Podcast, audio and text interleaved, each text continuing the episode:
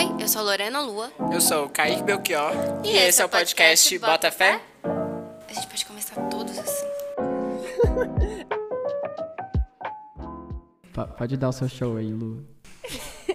Não, eu queria perguntar para o nosso convidado hoje se ele conhece essa música aqui, ó. Eu sou funkeiro de Jesus, funkeiro que se converteu.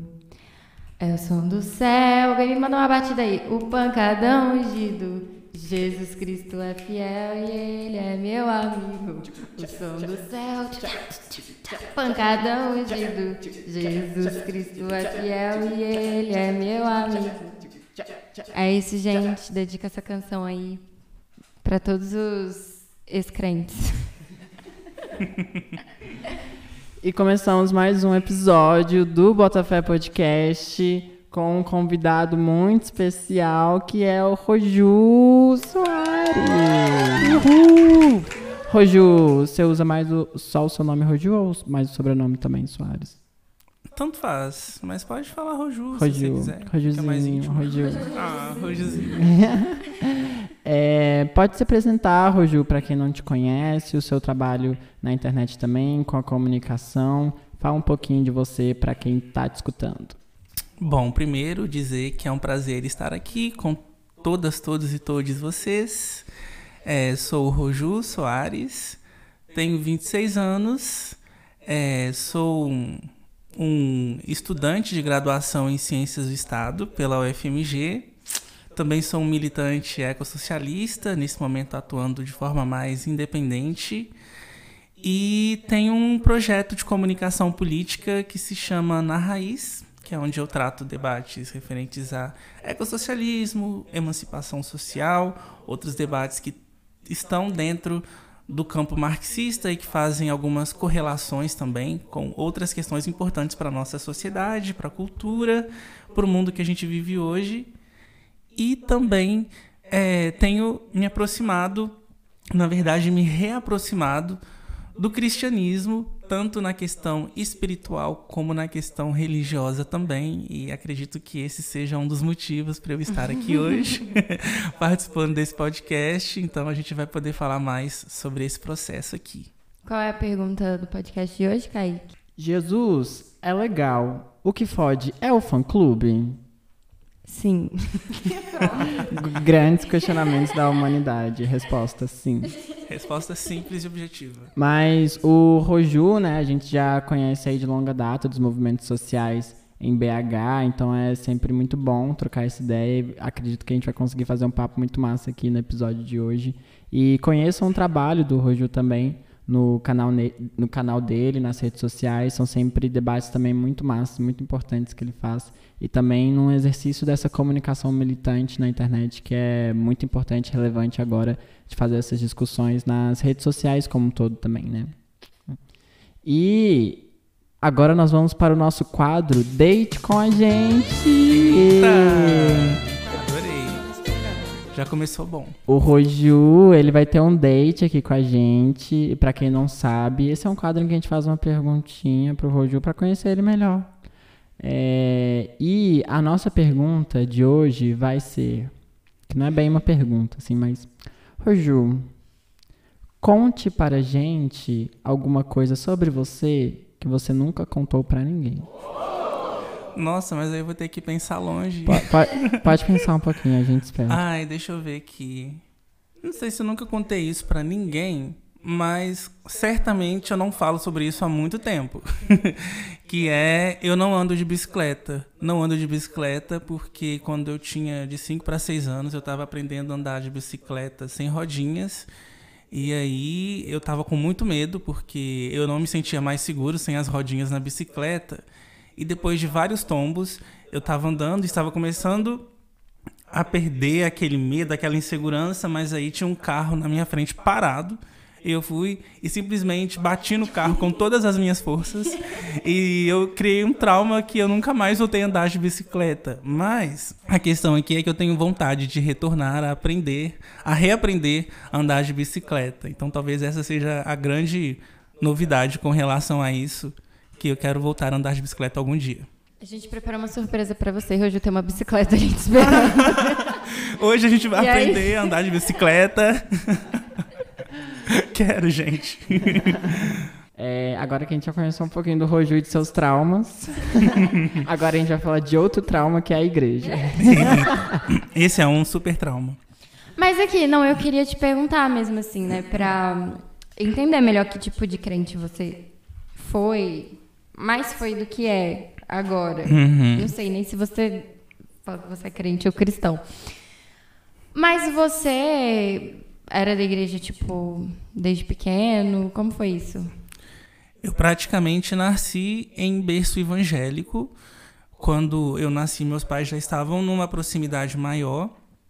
O meu irmão, por exemplo, que é o meu irmão mais velho, ele não teve essa proximidade só com o decorrer da vida, na infância, que ele começou a ter justamente por conta dessa aproximação que meus pais tiveram. Eu não, eu já nasci mesmo em berço evangélico, então eu falo que eh, já nasci participando dos cultos, então eu já fui criado nesse ambiente.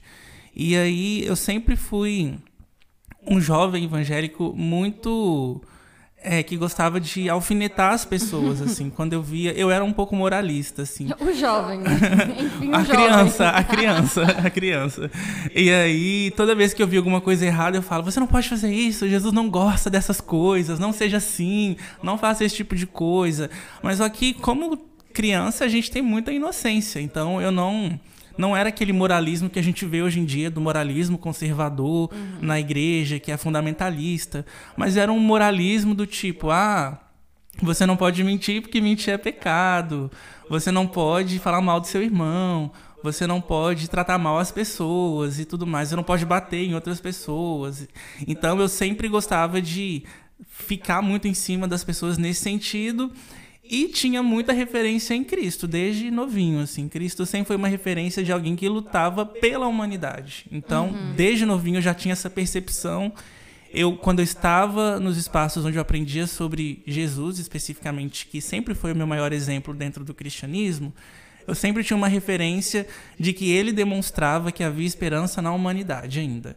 Então, se a humanidade estava perdida, se estava desviada, se precisava se converter, se precisava de salvação, Jesus mostrava que havia um caminho para a humanidade. Então eu, eu, eu acho que foi ali uma referência que eu tive já desde cedo de entender que a humanidade tinha um caminho para poder é, ser melhor do que ela já, já era ou poderia melhorar com relação às suas dificuldades na vida, assim. Então eu era esse tipo de crente, de cristão, de evangélico, meio chatinho, mas com o passar do tempo eu fui me tornando uma pessoa mais questionadora na religião, assim. E aí juntava essas convicções de ter fé na humanidade, de ter Jesus como uma referência que lutava por justiça, que lutava por todo mundo, muito acolhedor. Eu já desde cedo questionava algumas leituras que costumavam tratar certos grupos sociais de maneira mais excludente, assim, no ambiente religioso. Então, eu acredito que talvez esse foi o embrião que me fez começar a questionar, ficar incomodado e ter os traumas na igreja que mais pra frente me fizeram romper, né? Me fizeram sair da igreja por um longo período. Acho que eu passei mais tempo, talvez, da vida longe da igreja, talvez, que eu saí Então você saiu cedo. Saí, saí no início da minha adolescência da, Ah, da igreja, entendi. porque foi aquilo, né? Como eu sou homossexual, sou um homem gay, quando eu passei pelo processo de entender a minha sexualidade e aceitar a minha, a minha sexualidade, de compreender e acolher a minha própria sexualidade, eu comecei a perceber que a igreja não ia fazer isso comigo, por mim também. Ela não estava lá por mim nesse sentido. Ela me via como alguém sujo, como alguém imundo, como um pecador devido a isso. E também percebi o quanto que, para além da questão da sexualidade, ela tinha outros problemas com relação a outras pautas, como, por exemplo, submissão de mulheres, é, várias abordagens que eu já considerava um pouco problemáticas, que eu não entendia o mundo que eu estava inserido condizente com aquelas práticas que a igreja costumava reproduzir e atribuir ao evangelho. E aí, com isso, eu fui percebendo que, bem no início da minha adolescência, eu comecei a ter algumas. Inclusive, a escola me ajudou um pouco nisso, de ter essa perspectiva mais crítica e problematizadora. Quando eu comecei a ter mais acesso a a matérias como sociologia, que trazia questões sociais com mais criticidade, filosofia. Então eu começava realmente a alimentar é, esse espírito questionador que eu tinha. E aí, em um determinado momento, eu entendi que não, aquele lugar não estava me contemplando mais e eu não ia me ver abraçado ali por muito tempo. E aí eu fui e com o tempo saí. Então, o que te, o que te, o que deu o start assim para você começar a questionar a igreja foi a sexualidade. Sim, a sexualidade é é porque na minha época, assim, não, que eu seja muito muito muito velho, gente, mas assim, na minha adolescência, na minha infância, não se falava muito sobre a homossexualidade, na- por exemplo, no que a gente tinha de meio de comunicação, televisão aberta, sempre quando tinha alguma ah, algum retrato de pessoas dos segmentos LGBTI+, era uma coisa muito caricata. E geralmente não tratava da sexualidade da pessoa, mas apenas o- o- os trejeitos das pessoas. Então eu não entendia direito. E muitas vezes eu não me alocava naquelas caricaturas e, não, e falava, tá, eu não sou isso, não sou aquilo, o que é que eu sou, no fim das contas? Então não se falava muito. E aí o, o que acontecia era que eu não tinha muita informação. Então eu só comecei a questionar até a questão de, de entender a minha sexualidade e colocar isso contra a parede com relação aos fundamentos religiosos mais tradicionais quando eu comecei a ter acesso à informação. Acesso à internet, comecei a pesquisar sobre o tema, comecei a pesquisar sobre o assunto e comecei a entender as camadas de complexidade, debates eh, sociais, debates eh, científicos, biológicos com relação à questão da sexualidade. Mas uma coisa que já me incomodava, inclusive é, em consonância com o debate da sexualidade, era o debate de gênero. Era o debate de gênero porque, por ser uma criança desviante dos comportamentos convencionais, digamos assim, eu tinha muita dificuldade de andar com meninos na minha infância. Uma criança viada. Uma criança... Isso, exatamente, exatamente. A melhor síntese do, do rolê. Eu tinha muita dificuldade de estar com meninos. Eu nem sempre era bem recebido nos espaços de meninos que afirmavam ali a sua masculinidade, mesmo na infância, a todo custo, queriam demonstrar ser macho e etc. Então eu comecei a ter muita proximidade com as meninas. Então eu criava, eu acho que eu acabei criando um senso de empatia maior com muitas coisas. Até porque em muitas situações eram mulheres que me protegiam de certas violências que eu sofria em espaços sociais, na escola, até mesmo na, na própria igreja, eu era muito acolhido por mulheres. E quando eu via o debate sobre mulheres terem que se sujeitar, mulheres terem que se silenciar nos espaços da igreja, Porque o homem é o cabeça. isso, que mulheres não tinham voz de autoridade, eh, não tinham nem voz de sabedoria dentro do espaço, eu questionava, eu falava, isso não faz sentido, isso não é justo. E eu não acho que Jesus agiu dessa maneira também com as mulheres. Então, esse já foi um questionamento que, talvez em consonância com a sexualidade, eu comecei a perceber que não era um questionamento interessante, assim. E aí o contato com feministas no decorrer da vida, principalmente na adolescência, quando eu comecei a ter contato com mulheres feministas, me ajudou a problematizar isso ainda mais e entender que isso também não era algo aceitável para mim dentro de um espaço de religião, assim. Então isso, acho que foram dois fatores que mais pesaram para eu realmente entender que estava surgindo uma fissura que depois ia levar uma ruptura com relação à, à questão da religiosidade, como o cristianismo, na forma mais ortodoxa, trata esses corpos, essas pessoas e tudo mais.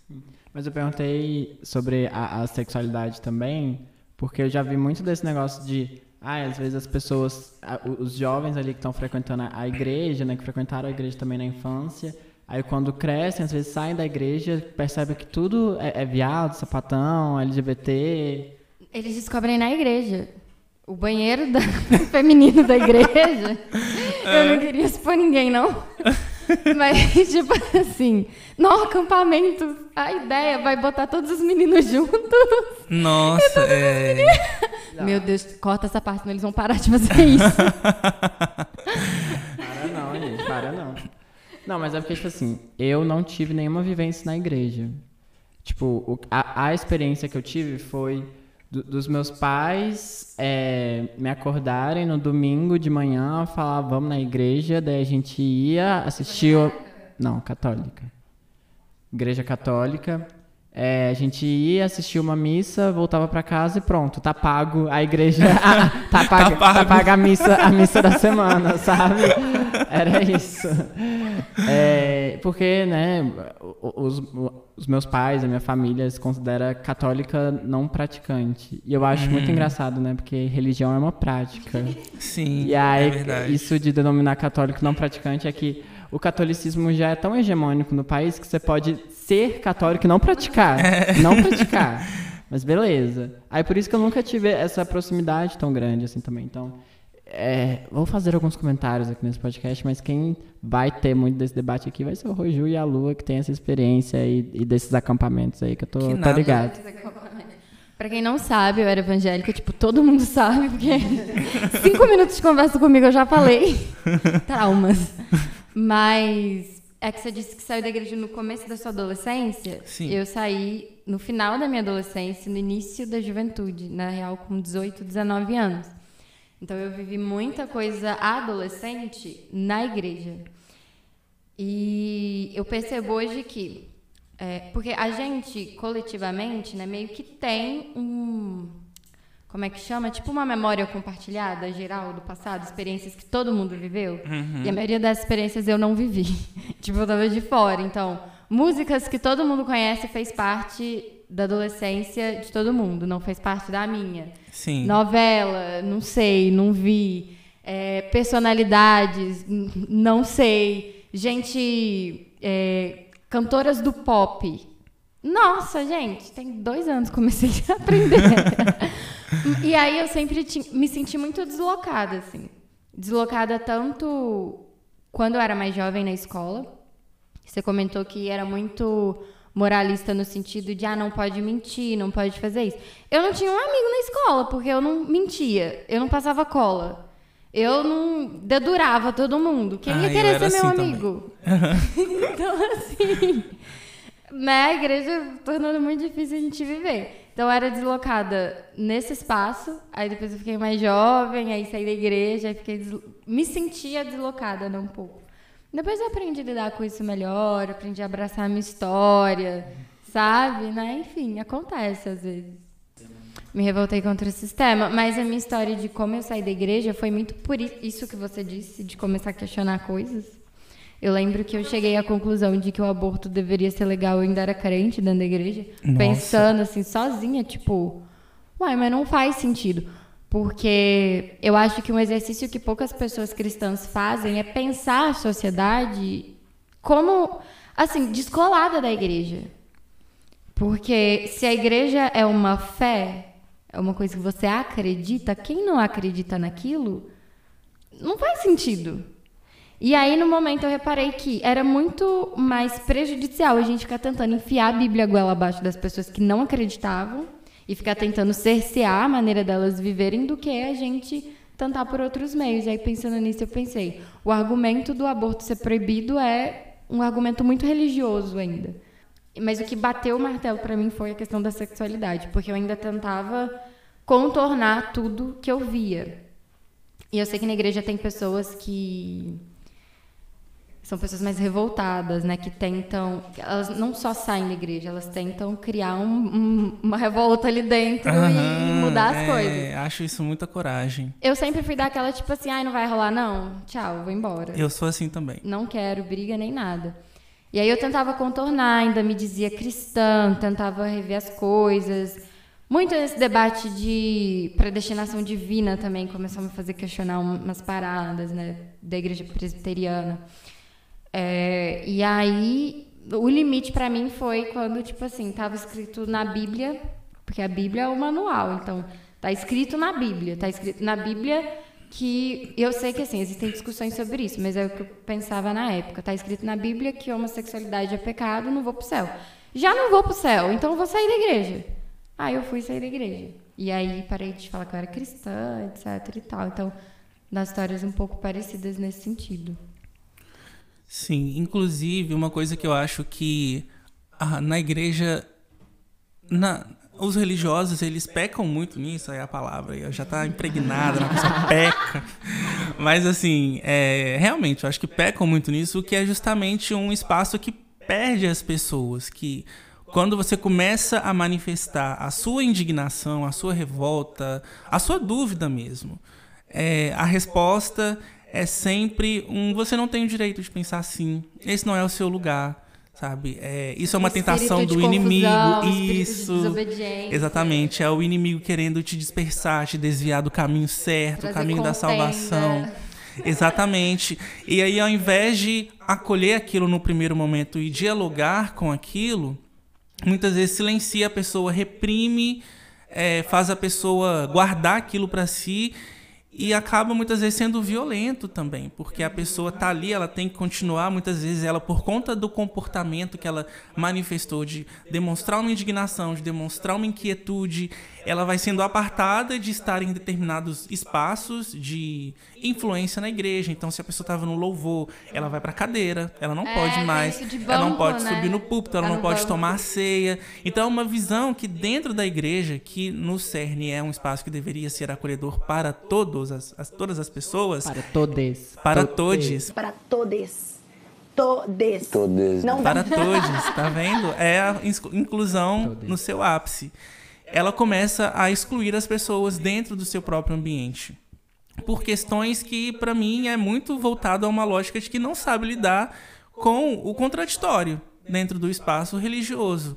E que é o básico da humanidade. A gente está lidando com seres humanos, a gente está lidando com diversidade, no mínimo, assim. As pessoas vão pensar diferente, as pessoas vão ter leituras diferentes sobre as coisas. E muitas vezes a própria autoridade na igreja achar que tem que é, monopolizar a leitura das pessoas, a forma delas entenderem o mundo, de como elas podem interpretar tudo, é uma forma de suprimir mesmo todos esses, todos esses questionamentos que eles são pulsantes, eles sempre vão aparecer e aí é muito fácil você chegar pra pessoa e falar assim, o inimigo tá falando na sua boca, não é você, sabe?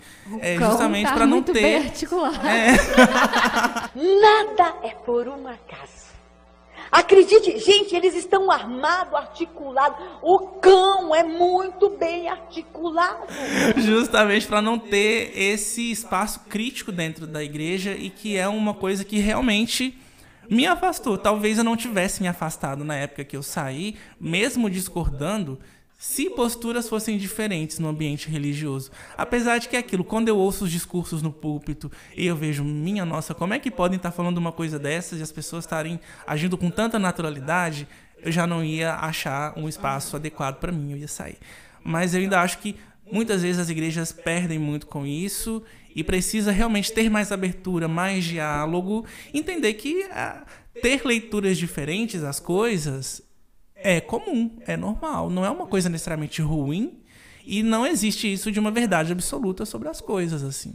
Eu acho importante pontuar isso porque eu vejo, eu percebo hoje que existem igrejas diferentes. Isso para mim não era uma, reali- uma realidade na época em que eu vivia tudo isso. Até porque existia muito um sentimento de a nossa igreja, a nossa doutrina, como sendo a mais certa das certas. É, era uma igreja batista, então era uma igreja meio que jovenzinha progressiva, mas não tanto. Então, por exemplo, ainda existiam debates polêmicos sobre tatuagem, sobre aparecer o filete da barriga usando roupa, entende? Sobre uma, uma, uma camiseta de alcinha, que a alcinha é fina demais, ou que o decote é baixo demais. Então, assim, só por, por haver esse tipo de polêmicas, dá pra ver que não é tão aberto assim, né? A- a- imagina ver lá se falar sobre é, LGBT dentro de um espaço desse, não tem como. Por um lado, a gente tem essa questão de que, de fato, essa, sei lá, exigências, esse dogma. é, você vê que eu não sei nada do vocabulário, né? Da, da igreja. Mas é dogma Esse mesmo, dogma. isso é dogma. É, ele afasta algumas pessoas que questionam, de fato, mas ao mesmo tempo ele agrega. Acho que a igreja, assim, é uma das maiores organizações, assim, forçando, dá pra dizer que é quase uma das maiores organizações políticas do Brasil, assim, né? Porque, de fato, movimenta muita gente e tem práticas quase de organização política mesmo, né? De organizar célula, de organizar, sei lá, da, de ter de, de, de ter esse, esse- de trazer a pessoa, né, de convencer a pessoa para estar ali na igreja e tal, de não deixar a pessoa se afastar, de ter esse tipo de comunicação, muitas vezes, né, na- em práticas militâncias mais ou menos se parece, né, claro que é, as origens, né, as tradições são diferentes, mas é uma organização ali que consegue se sustentar, tipo, muito firmemente no Brasil e acaba gerando, né, essas essas estruturas gigantescas que no final serve, vai servir também para exploração, né, desses desses fiéis assim também, né? Então, acho que é importante fazer esse debate, né, ao mesmo tempo em que afasta algumas pessoas, principalmente até essa juventude que questiona, para a galera que já está há mais tempo, né, para a galera que está acreditando e botando fé mesmo, tipo, é agregador para caralho, né? As pessoas veem sentido muito naquilo também.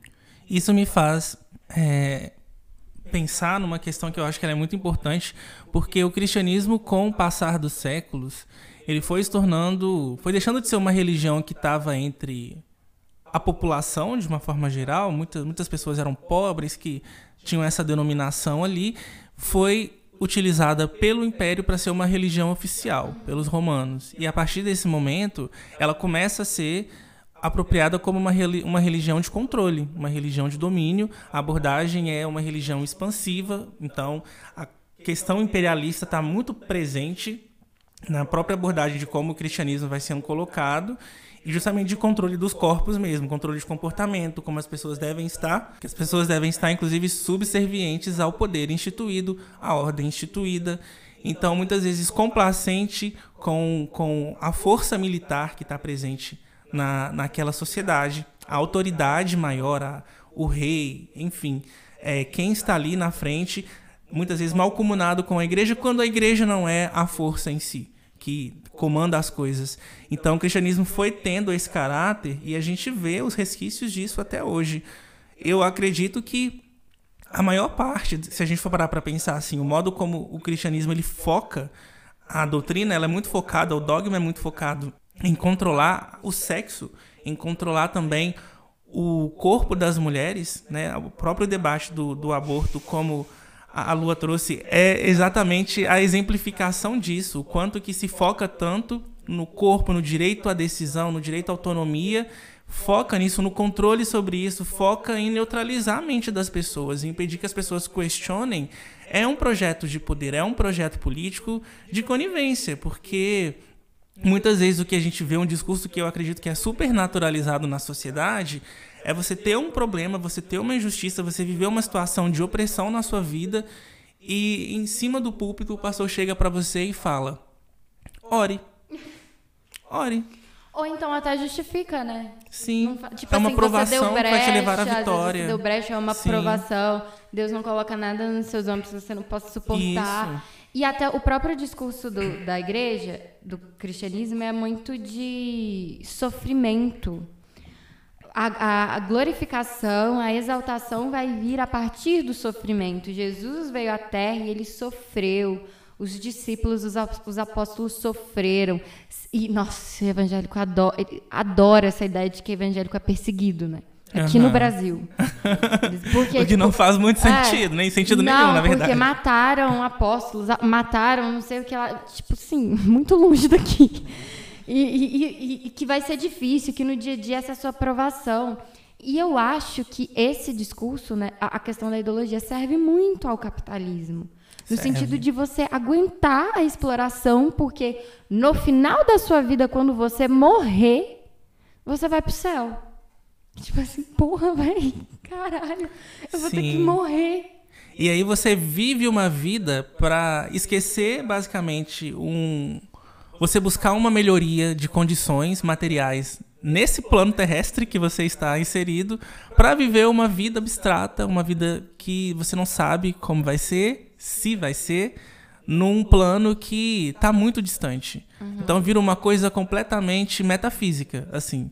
É, a, o que a ideologia cristã dominante ela tenta trazer ao invés de trazer uma percepção de que o reino de Deus precisa ser um reino da terra. Ele precisa ser do trazido para a terra. E nesse sentido, a gente não pode ser conivente com as injustiças, com as opressões, que foi justamente, se a gente for parar para pensar, o exemplo de Cristo. Ele não ficou de braços cruzados observando as coisas acontecerem. Ele se posicionou no seu tempo, ele se manifestou, ele trouxe suas opiniões, tanto que ele foi crucificado, torturado numa cruz e morreu. Não porque ele era o salvador necessariamente, mas porque ele foi alguém que combateu, não combateu, mas ele enfrentou o poder instituído, a ordem instituída, e ele foi visto como uma ameaça, ele foi visto como um bandido, foi crucificado, torturado como um bandido, como muitas pessoas são hoje linchadas, inclusive, por pessoas cristãs, linchadas moralmente, linchadas fisicamente até, como a ideia de que essas pessoas são bandidos e merecem ser torturados por isso. Jesus é a prova viva, o verbo que se fez carne é a prova viva de alguém que foi torturado e morto, visto pela sociedade como um bandido, como uma pessoa subversiva, que é, se impôs, se colocou contra a ordem posta e sofreu por isso, uhum. sofreu consequências com relação a isso. Então essa visão neutralizadora é que muitas vezes a gente encontra nas igrejas, nos discursos, no púlpito, é uma, um, uma visão que mais alimenta a ordem, mais justifica a uhum, ordem, consolida a ordem que está colocada, a ordem do capitalismo, de exploração, do que simplesmente conforta as pessoas. Porque está falando para a pessoa, acostume-se com o sofrimento, porque uhum. depois que você morrer, você vai ter uma vida eterna melhor. É parte do uhum. seu. É parte da sua jornada, é parte da sua redenção você passar por esse sofrimento, sendo que as pessoas já estão salvas. Tipo, é, Jesus morreu na cruz para salvar as pessoas. Então, é. elas estão salvas pela Pol graça. Polêmicas, elas só precisam acreditar, polêmicas, sabe? Polêmicas. É, o, a própria fé cristã, na essência, é você acreditar que ele morreu por você e você está salvo pela graça, pela crença, pela fé. E não por uma série de ações que você vai tomar ao decorrer de sua vida, que você tem que sofrer para você demonstrar, olha, eu sou digno de ser salvo. Isso é, é pura ideologia. Tipo assim, Jesus morreu na cruz para salvar você, mas você peca, aí você tá indo pro inferno. Aí você é. ajoelha, ora, arrepende, aí você Isso tá é indo relativo. pro céu. Aí Isso você é vai. Conta uma mentirinha, você tá indo pro inferno. Aí você ora, aí você tá indo pro céu. Tipo assim. se você der a má sorte de não ter dado tempo de orar entre um pecado e outro e morrer ou Jesus voltar, você tá uhum. fudido. Basicamente isso. Mas eu lembro que tem algo na igreja, que eu ouvia muito, pelo menos, que é essa coisa de que toda autoridade é instituída por Deus. E aí você não pode questionar autoridades. E isso é usado para tanto é, atestar a autoridade dos pastores, né? Dentro da igreja, a grande maioria dos fiéis fazem o que o pastor fala para fazer. Uhum. Isso é em todos os aspectos da vida. Então eu já vi situações de os líderes, né, os pastores, diz, dizerem para a pessoa com quem ela vai namorar ou não, com quem ela casa, que roupa que ela veste, o que, que ela escuta, o que, que ela come. É, mas também acaba se refletindo, né, por isso que você falou da própria ordem, o fato de você não poder questionar os, as autoridades do seu país. Eu lembro de estar na igreja e estar vendo né, sobre algumas manifestações que estavam acontecendo na época. Eu não vou saber falar se é 2013 ou 16, mais provável que seja 2013, porque 16 já estava mais ou menos saindo, assim. E ter essa dúvida, né, questão. A gente pode manifestar? Porque eu tô, tipo, meio que contra o governo, a autoridade que teoricamente foi instituída por Deus. Então, o que que faz, né? O que acontece? E eu acho que a própria, o próprio apoio né, do, do setor evangélico é, ao Bolsonaro e o bolsonarismo, eu acho que é, tem, assim, isso já está mudando, né? Não é 100% mais, dá para fazer uma, uma análise, quer dizer, acho que nem, nem sempre foi 100%, mas é, o que eu vejo é que pela ideologia as pessoas compram qualquer coisa com qualquer consequência ou retaliação. Então, porque ele falou que não gostava de gay, de, por mais que a proposta dele economicamente esteja fudendo todo mundo, e evangélicos também, porque muita, muita gente preta e pobre é evangélica e está nas igrejas e está sofrendo nesse momento. Mas porque ele disse que que, enfim, que ele tem essa postura em relação a mulheres, que ele tem essa postura em relação ao LGBT, que ele tem essa postura em relação ao próprio comunismo, né? Então ele é o escolhido de Deus. Assim. E eu acho isso uma bizarrice imensa, uma loucura. E tem uma coisa que eu tenho cada vez mais exercitado quando eu faço análises ou quando eu estou é, pensando mesmo sobre a sociedade, exercendo crítica e etc.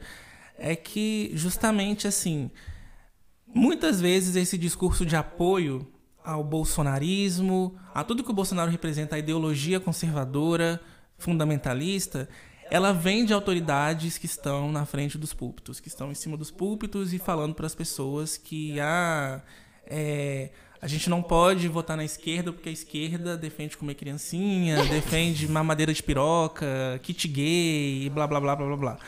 E aí, uma coisa que eu penso assim, porque a gente se questiona, eu me questionei muito isso. Como que as pessoas acreditam nisso?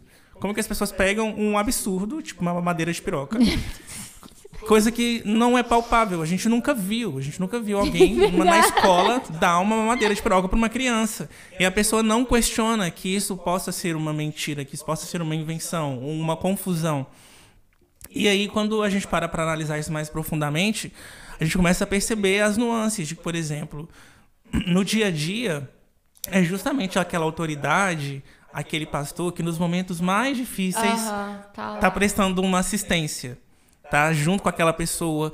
Às vezes aquela pessoa tá desempregada, tá passando necessidade em casa e naquele momento o pastor tá lá com cesta básica, tá Quando junto tem, com o pessoal. Doente em casa. tá Ajuda lá. com medicamento, ajuda com orientação, às vezes de levar para o hospital e tudo mais. Então cria-se tanto uma relação de afeto como uma relação de confiança naquela Uhum. pessoa. Aquela pessoa se torna re- realmente uma referência comunitária.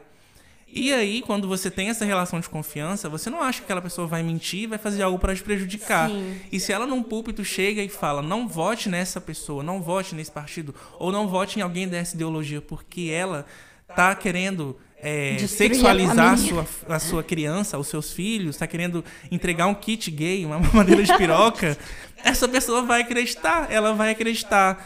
E eu comecei a perceber o quanto que isso é problemático e faz parte da ideologia que está colocada, mas também ela apresenta um- uma outra questão que está presente nisso, que é o fato de que aonde os movimentos sociais não estão inseridos, aonde a esquerda deixou de lado o trabalho de enraizamento, de estar acompanhando as pessoas, de estar junto com o povo na luta, é onde esse vácuo que se coloca ali naquele ambiente, ele vai sendo preenchido.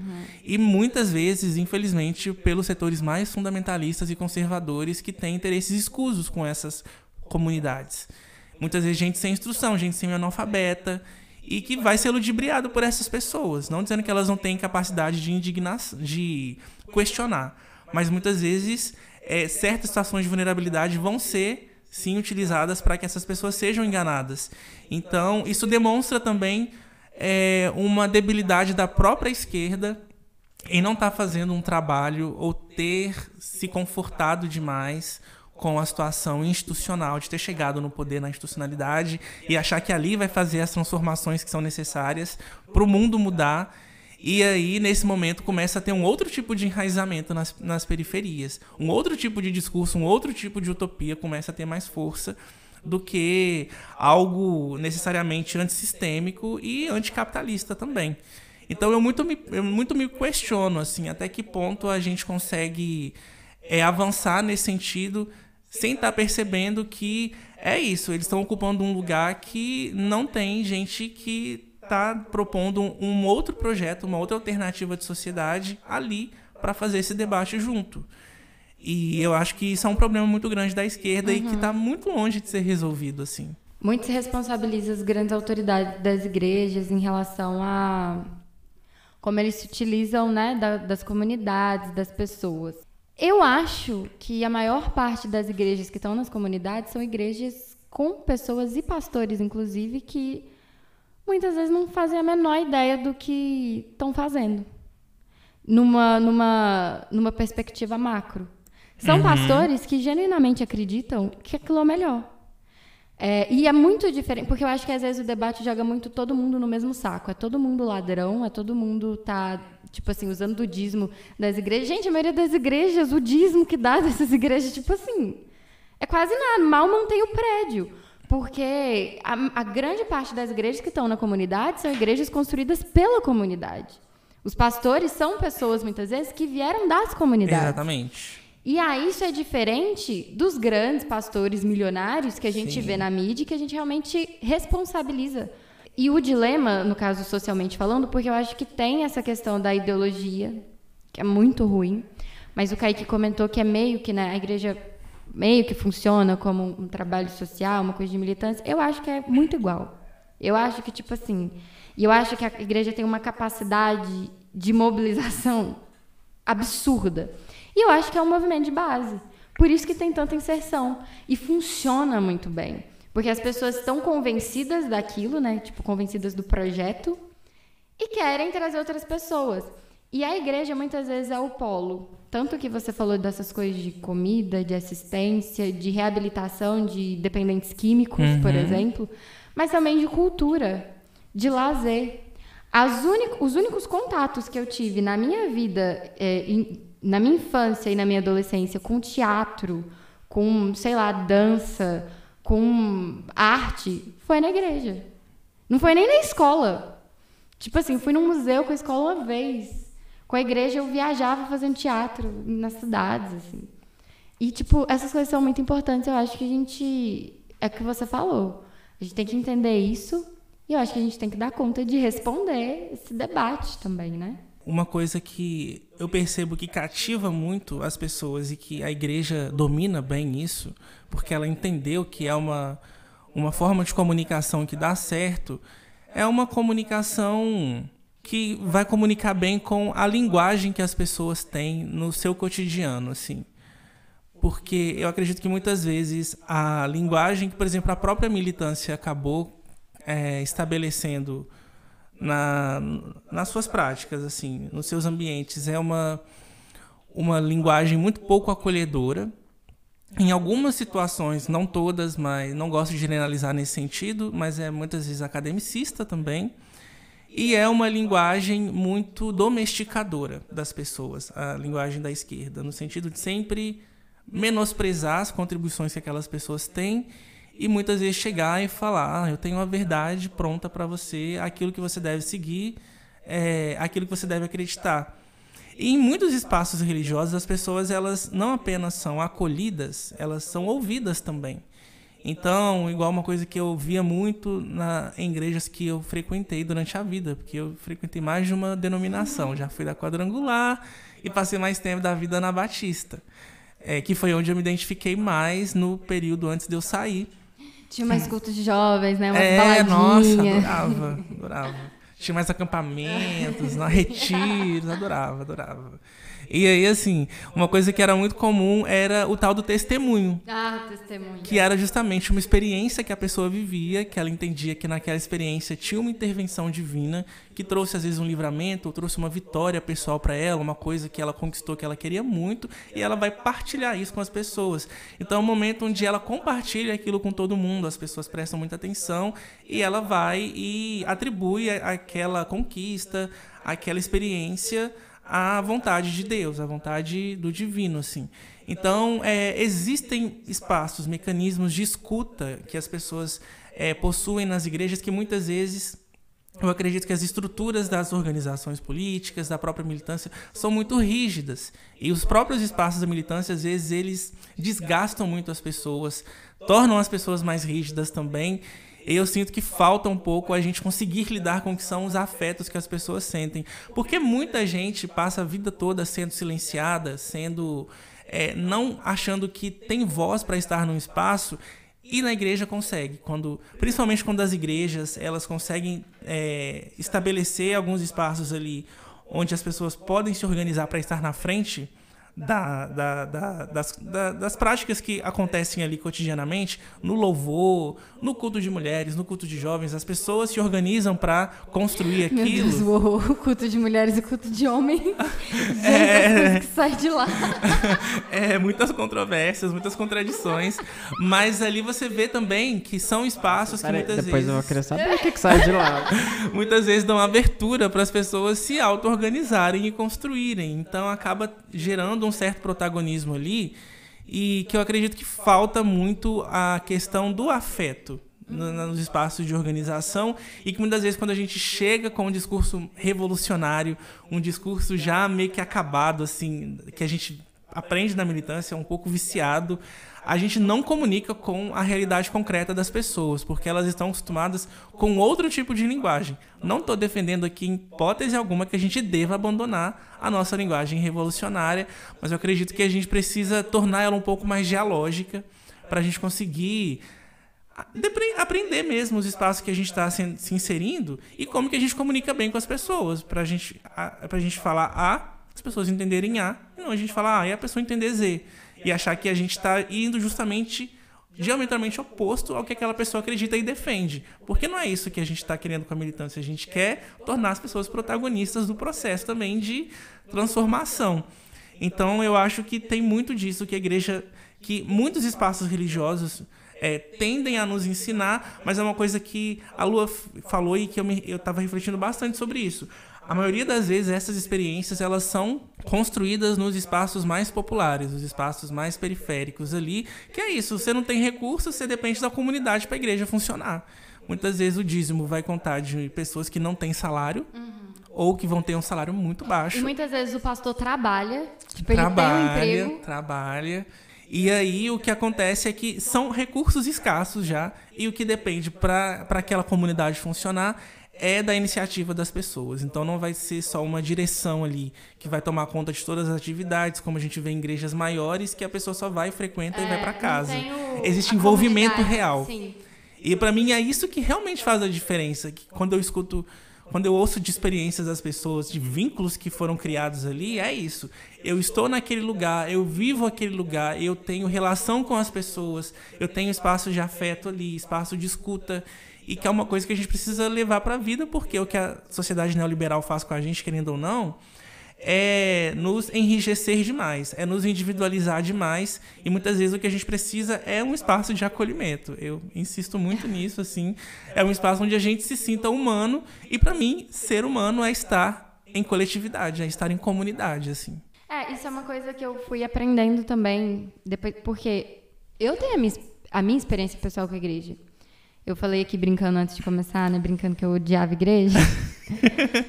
Mas eu tô completamente ciente que isso é uma experiência minha. E eu tô resolvendo na análise toda semana. igreja. Mas, e aí, eu tinha muito hábito de ficar falando mal de crente. em qualquer lugar que eu tivesse. E aí, às vezes, tem uma pessoa crente lá, tipo, no espaço da militância, entendeu? E aí eu tô falando mal de crente, e aí a pessoa, de repente, fala, ah, eu sou evangélico. Tipo assim, ai, Sinto muito. mas, mas porque eu sei que é, enfim, minha experiência, minhas coisas pessoais que a gente vive. Mas nada nesse sentido, nesse nível de que é mais, menos subjetivo, né? Mais objetivo. Porque eu acho que a gente tem que realmente voltar para esses lugares, olhar e entender, até porque tá, tá vindo o movimento desses lugares também, né? Tem tem feministas cristãs, tem gente que está aí se dispõe, colocando na luta. Isso para mim é muito diferente, assim. E é um avanço muito grande, porque o que a gente mais. Assim, o que era muito comum da gente ver é pessoas não se posicionando, pessoas que não concordavam com algumas coisas ficarem caladas, até com medo mesmo de represália e tal. E hoje a gente vê é, setores progressistas, setores mais libertários dentro do campo cristão tomando voz e ganhando mais projeção. E eu acho que isso faz muita diferença para ter um outro parâmetro sobre é, as diversas vertentes que estão presentes no cristianismo também. Mas então, Rogério, como que você acha que faz para encontrar esse meio do caminho entre a militância e a religião também? Porque muitas vezes o que eu vejo muita gente falando é que não tem como ser religioso e ser marxista, por exemplo. Ou de esquerda. É, ou de esquerda, mas não é bem assim, né? É, eu acho que é uma visão um pouco ultrapassada, talvez marxismo, por conta de algumas, alguns textos, algumas visões que a, a própria tradição marxiana, digamos assim, escrita pelo próprio Marx, é, tinha um pouco da experiência dele com relação à religiosidade, mas se a gente for analisar, inclusive pelo próprio Marx, embora, por exemplo, ele foi judeu e tal, e ele tinha uma certa dificuldade com o debate religioso, eu acredito, pelo menos eu, nas leituras que eu já fiz, eu consegui identificar isso. Ele, na época dele, era alguém que, quando surgiam questões de perseguição aos judeus, ele se comprometia em defender a liberdade religiosa das pessoas. Ele tem textos sobre isso sobre a questão judaica é um texto que, embora eu acredite que tem algumas passagens que dá sim para a gente problematizar, ele chega e aponta que a liberdade religiosa em si, ela não é um problema, mas ela precisa ser entendida, principalmente na sociedade burguesa, enquanto uma, uma liberdade que vai se expressar no campo privado e não no campo público, E eu acho que não é um, uma conceituação equivocada dele, assim. Mas em nenhum momento ele defende que as pessoas devam deixar a religião de lado. Mas eu acho que essa visão de que ah, o comunismo supera a religião, eu acredito que as pessoas confundem um pouco. O que que. Principalmente quando a gente vai pensar na experiência da América Latina. Quando a gente vai ver que na luta contra as ditaduras militares, com a implementação, tentativa de implementação do neoliberalismo em vários países, é, vários dos setores, dos núcleos de resistência que deram abrigo, que fizeram luta, inclusive luta armada, guerrilha, foram setores é, cristãos, de pessoas que se organizaram e contribuíram para a libertação daqueles que estavam sendo perseguidos, assim.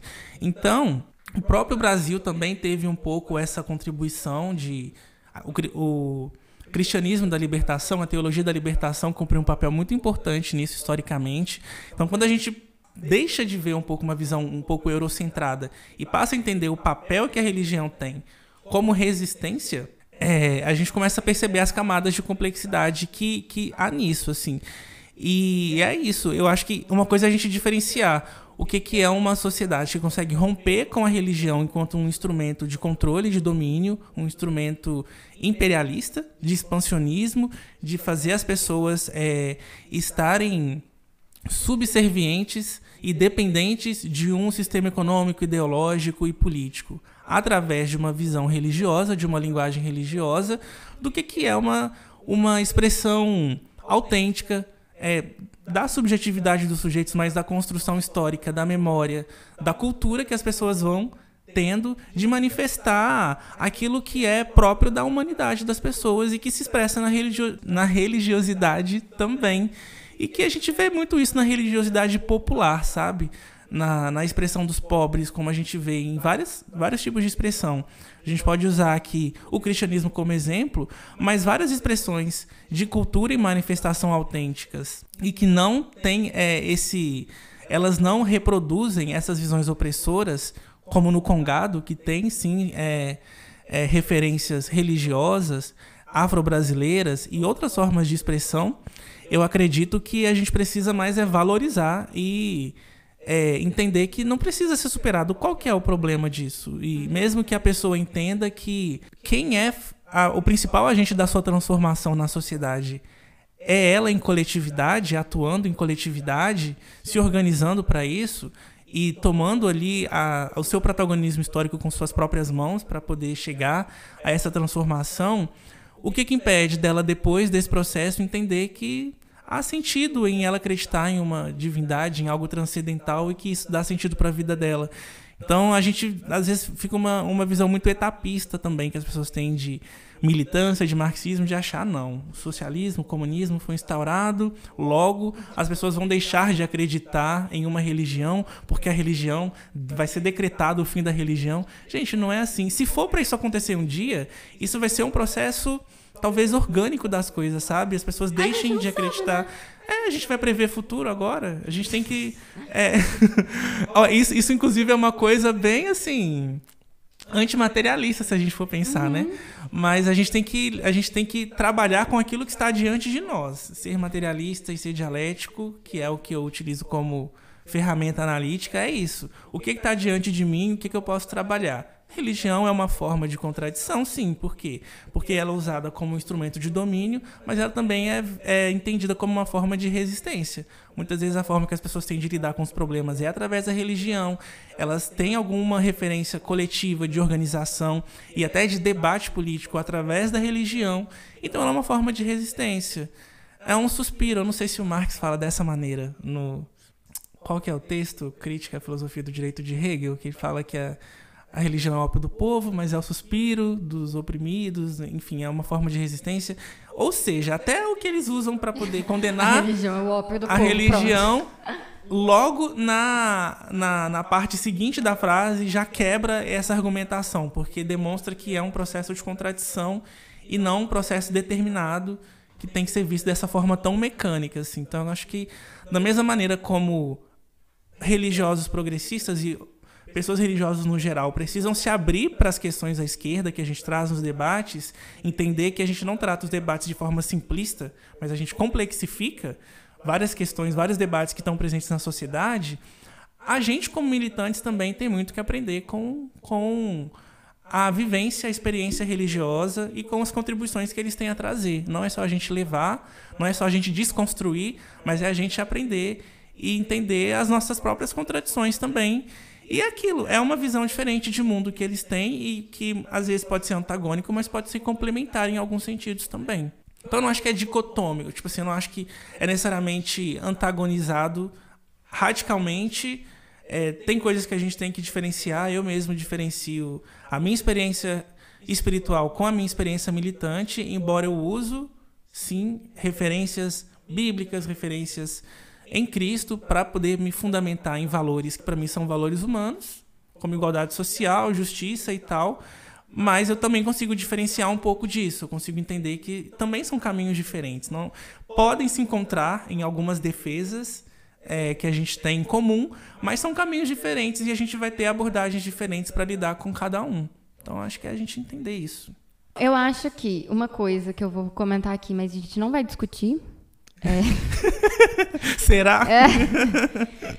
É... Não, é porque eu acho que tem um aspecto também de debate. A gente comentou isso com o Max no episódio que a gente fez com ele, que é a questão de igreja e racismo também. É, e eu acho que tem uma conta também que a igreja cristã tem que é, assumir, porque existe também a religião como, em termos de Brasil, América, isso foi imposto de uma maneira muito violenta, isso foi trazido é, pela Europa Ocidental. Inclu inclusive, foi pretexto né, para a colonização. A gente expandiu uhum. os fiéis, porque, enfim, os protestantes estão aí também. Mas é aquela pergunta do Baco, né? Onde sua religião estava na escravidão? E eu acho que depois dessa pergunta vem um silêncio enorme, e é o silêncio que todo mundo tem que digerir. Isso está posto também. Acho que são várias, várias, várias coisas para discutir. Mas eu queria também reclamar um pouco de crente. é isso, né? Já passou um pano. Reclama aí, amiga, reclama aí. Não, rapidão. É porque eu consumo muito conteúdo cristão, por incrível que pareça que o algoritmo do TikTok, tipo, eu devo ter curtido um vídeo uma vez e, e aí acabou. agora é isso.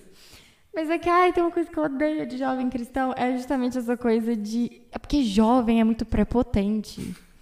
e acha que sabe a resposta de tudo. E eu morro de rir desses TikTok de gente crente que acha que a melhor vida que eles vivem é, tipo assim, é só a deles e pronto. Mas eu também morro de rir com aqueles, tipo assim, ai, quem falou que crente se veste mal? Olha isso. e as roupas todas bregas. Velho, morro! Ou então, tipo assim, ah, que não sei o que lá, que se divertia é beber até cair no chão. Sim, sim, é isso que eu quero fazer hoje. E adoro memes cristãos, tipo aquele do. Ah, o pastor tá comendo as menininhas. Foda-se, é o meu marido, cadê o seu? É. Ai, velho! O pastor tá comendo as meninas, continua sendo meu marido. E cadê o céu? Tá onde, fofoqueira?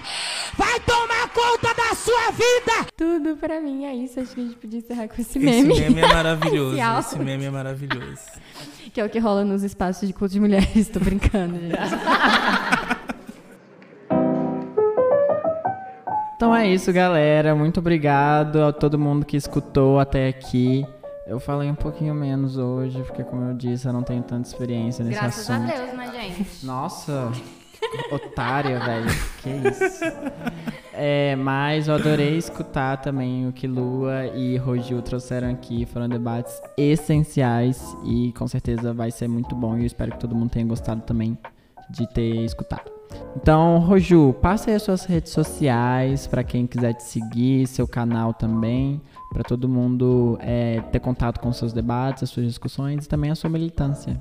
Beleza, gente. Agradecer demais a oportunidade, o convite, a Lua, o Kaique. Eu adorei essa conversa, foi muito gostosa. Trouxe reflexões que eu vou levar para poder aprofundar quando eu estiver no meu cantinho reflexivo. É, minhas redes sociais. É, arroba Rojo Soares, Instagram, Twitter. É, também para seguir meu projeto, vocês podem seguir no Instagram, canal Na Raiz, e no YouTube, Na Raiz Canal. E aproveitar para fazer o merchan também de uma comunidade religiosa que, apesar de estar presencialmente em Belo Horizonte, ela faz cultos online para o Brasil inteiro, que é a Comuna do Reino, que é uma proposta aí coletiva e comunitária de fazer um debate religioso cristão antifundamentalista e em defesa aí dos direitos humanos, em defesa da trajetória daquilo que Cristo deixou pra gente como legado. Então é a defesa do básico, praticamente. Assim. Então quem quiser, vai lá, Comuna do Reino no Instagram, acompanha, tem muitos debates legais e vai trazer chaves de leitura que a gente nem acreditava que seria possível de pegar através do texto bíblico e do cristianismo. Então fica aí a dica também para vocês. Valeu! Arrasou, muito obrigado, Roju. E é isso, gente. Não esqueça de nos seguir na rede, nas redes sociais. Eu sou arroba no Instagram e no Twitter. Eu sou Kaique Belchior no Instagram e no Twitter também. Não deixem de seguir o nosso Instagram é do podcast, arroba Botafé Podcast. Seguir aqui no Spotify também, avaliar com as estrelinhas e ativar a notificação aqui no Spotify para você receber os episódios em primeira mão, tá bom? Então é isso, gente. Um beijo pra todo mundo. Tchauzinho, beijo. Divulga. Manda pro Nicolas, tô brincando. Manda o quê? Pro Nicolas. O Nicolas. Não, gente, corta essa parte, eu não quero. tá bom. Manda, ó, não, gente, é sério. Não, agora eu vou falar. gente, pra esse episódio bombar, é, mandem em todos os grupos da igreja é, e pro Nicolas. Qual que é o nome dele? Nicolas Santana? O vereador de BH. Eu não me. Ah, só sei que é Nicolas. Eu não me. E. E. E, e marca. E marca. e marca o Nicolas, o vereador de BH. Pelo amor de Deus, Kaique! Para! Para todos. Todes. Todes. Não dá.